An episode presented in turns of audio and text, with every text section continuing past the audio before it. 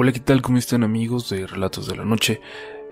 La siguiente historia fue compartida en el grupo de Relatos de la Noche en Facebook, en el cual deberían estar y pueden encontrar la dirección en la descripción. Y el relato es de Jail A.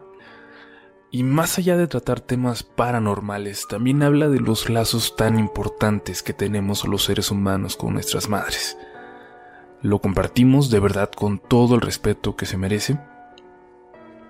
A punto de ser su día, esperamos que la historia les guste y les haga dedicarle después un momento a sus mamás, ya sea yendo a darle un abrazo, dedicándole una llamada o un pensamiento o un recuerdo si ya no está con ustedes. Están escuchando relatos de la noche. Es el mes de la madre y se acerca la fecha, así que decidí animarme a compartir por primera vez un relato sobre cómo viví la muerte de mi madre. Pónganse cómodos, porque es una historia un poco larga. Creo que cuando estás cerca de alguien que va a morir, el tiempo pasa muy despacio. Comienzas a apreciar más sus palabras, sus gestos, a memorizar las sensaciones, el aroma todo lo que quieres conservar para el día en que digas adiós para siempre. Quizá fue eso mismo lo que nos llevó a tener sueños sobre el destino final de nuestra madre. Pero lo mío, lo mío fue un paso más allá. Yo estaba en Estados Unidos cuando todavía ella no enfermaba y un día, no me pregunten cómo, escuché una voz que me decía, no le cuentes ya nada malo mamá. Esas palabras fueron tan firmes que no pude negarme. Dejé de decirle malas noticias a mi madre. Todo lo que le decía eran buenos momentos y dejé de quejarme con ella.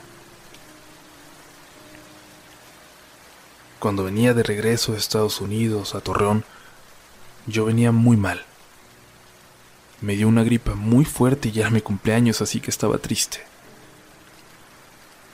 Durante el transcurso del viaje, de nuevo escuché una voz. Enfermedad en el cerebro. Yo, reitero, estaba con fiebre, así que creí que se refería a mí. Pero a la vez, a la vez sentía que no, que era a mi mamá. Y en esos momentos pensé en Alzheimer. Me dio mucha tristeza pensar que ella pudiera enfermar de eso siendo la persona tan increíble que era. Al final atribuí ese efecto raro a mi enfermedad y quise ignorarlo. Sin embargo, dos semanas después mamá cayó enferma. Tenía fuertes dolores de cabeza que no la dejaban en paz a ninguna hora. Le hicieron montones de estudios y yo tenía pánico porque yo sabía que tenía una enfermedad en el cerebro, porque yo recordaba la voz y no me atrevía a decirle a nadie. Hasta que una noche la escuché delirar. Decía que mi hermana mayor no había ido a visitarla desde hace mucho porque su esposo no la dejaba, cosa que era falsa porque mi hermana ese mismo día había ido por ella junto a su marido para llevar a mi mamá a hacerse unos estudios. Con mucho miedo, le conté a otra de mis hermanas lo que yo sospechaba. No le hablé de la voz, porque me iba a tachar de loca, así que omití ese detalle.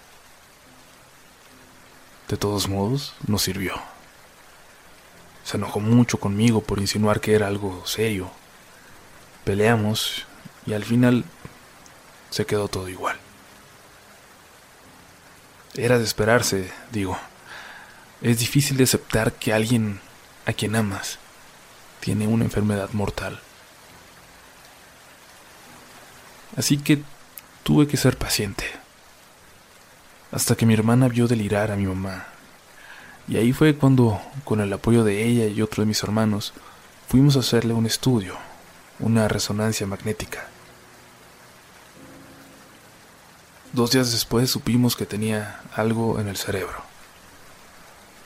Los doctores no se decidían entre un tumor o cisticercos, pero en cuanto me dijeron la palabra tumor, sentí que debía buscar sobre ellos. Estuve en internet leyendo sobre los efectos, síntomas y todo lo relacionado y entonces sobresalió una palabra, un término. Glioblastoma multiforme. Y de nuevo sentí como si una fuerza me dijera, esto es lo que tiene tu mamá. Esta vez guardé silencio. No quise decirle a nadie Quería creer que yo había enloquecido, que estaba escuchando voces y que debía ir a un psiquiatra pronto. Y esperé. Rogaba con todo mi corazón que fueran cisticercos. Los doctores nos dijeron que debían hacerle una extracción para analizarlo, pero que lamentablemente era una cirugía de alto riesgo que podía incapacitarla para siempre. Así que optamos por no hacerlo. Después los médicos se negaron ya a ayudarnos y ni siquiera nos quisieron decir otra opción para analizar su padecimiento. El cirujano estaba aferrado a abrirla y por eso ordenó que ya no nos dieran un diagnóstico aunque fuera solo una posibilidad. Unos días después, los dolores se volvieron tan fuertes que mi mamá lloraba sin parar. Vomitaba mucho y se retorcía de dolor. Cuando eso pasaba, la llevamos a emergencias para que la atendieran, pero la sala de emergencias del hospital, los que la conocemos, sabemos lo horrenda que es, que ignoran a los pacientes y los maltratan, así que cuando la llevamos no la dejábamos sola ni un momento. Un día, mientras ella seguía en emergencias, yo fui a pasar la noche ahí con ella. Obviamente ella estuvo sedada la mayor parte del tiempo y los pocos ratos que estaba despierta la consolaba, tomaba su mano y le decía que Dios nos daría paz. De vez en cuando pasaban los doctores a revisarla o a llevar pasantes. En una de esas ocasiones llegaron los doctores y yo disimuladamente leí la hoja que el doctor traía en la mano. Y alcancé a leer. Glioblastoma multiforme. Y entonces lo supe. Dejé de ignorar la voz y me entregué a la realidad.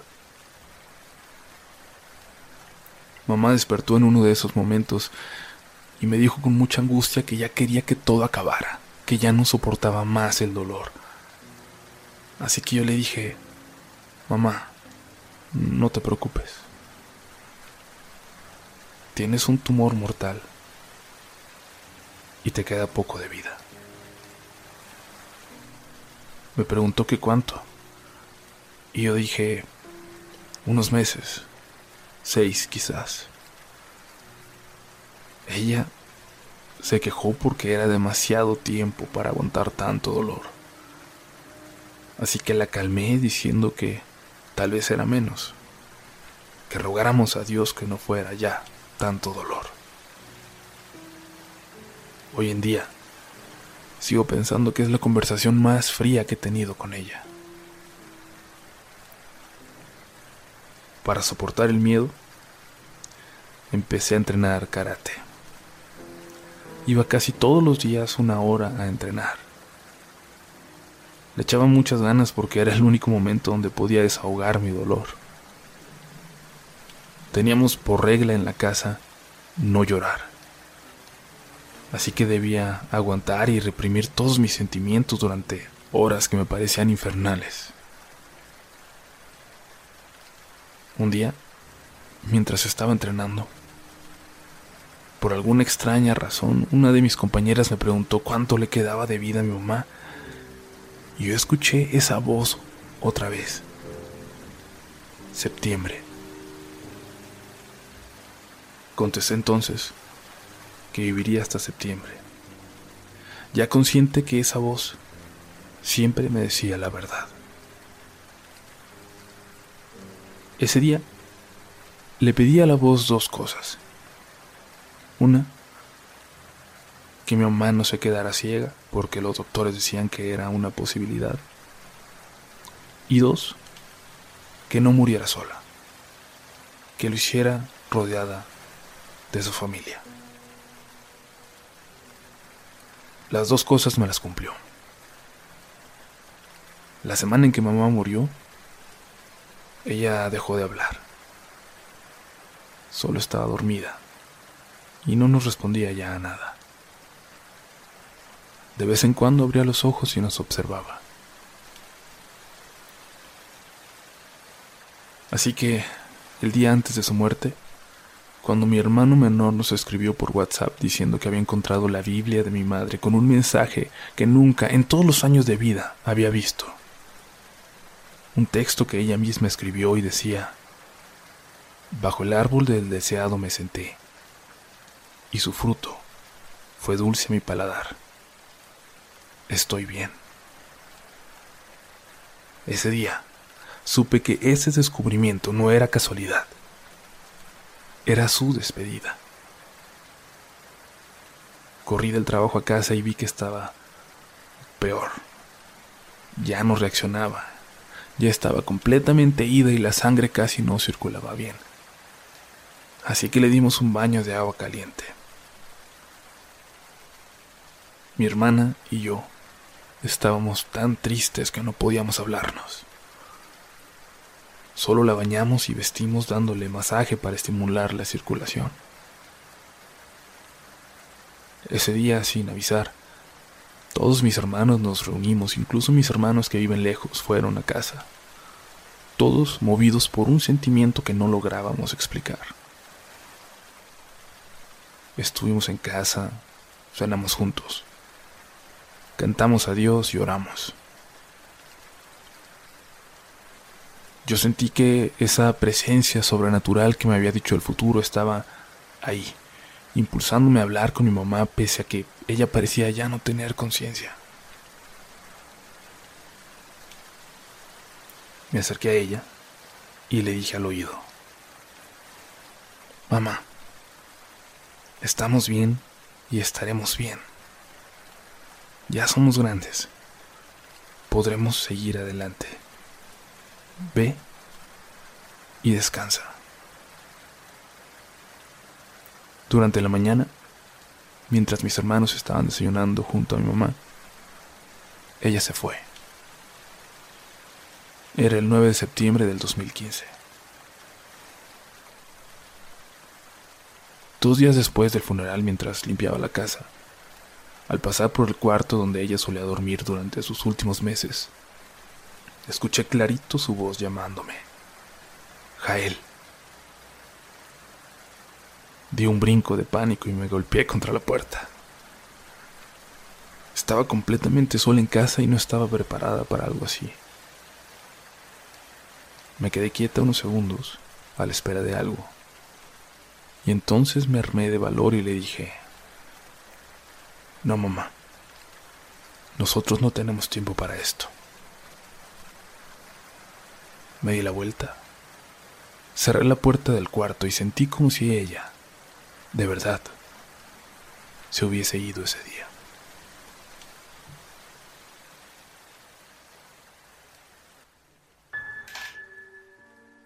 Amigos de Relatos de la Noche, espero que esta historia les haya gustado tanto como, como nos gustó a nosotros, que los haya conmovido, como lo hizo con nosotros desde que la pudimos leer en el grupo. La compartimos con todo respeto para Jael, para su familia, para el recuerdo de su mamá. Y esta vez queremos pedirles un buen recuerdo que tengan con sus mamás. Y si no se acuerdan de ninguno, hay que salir a crearlos. Pásensela bien, un abrazo enorme a todas las mamás que son parte de esta comunidad. Los amamos y nos escuchamos muy pronto de nuevo en Relatos de la Noche.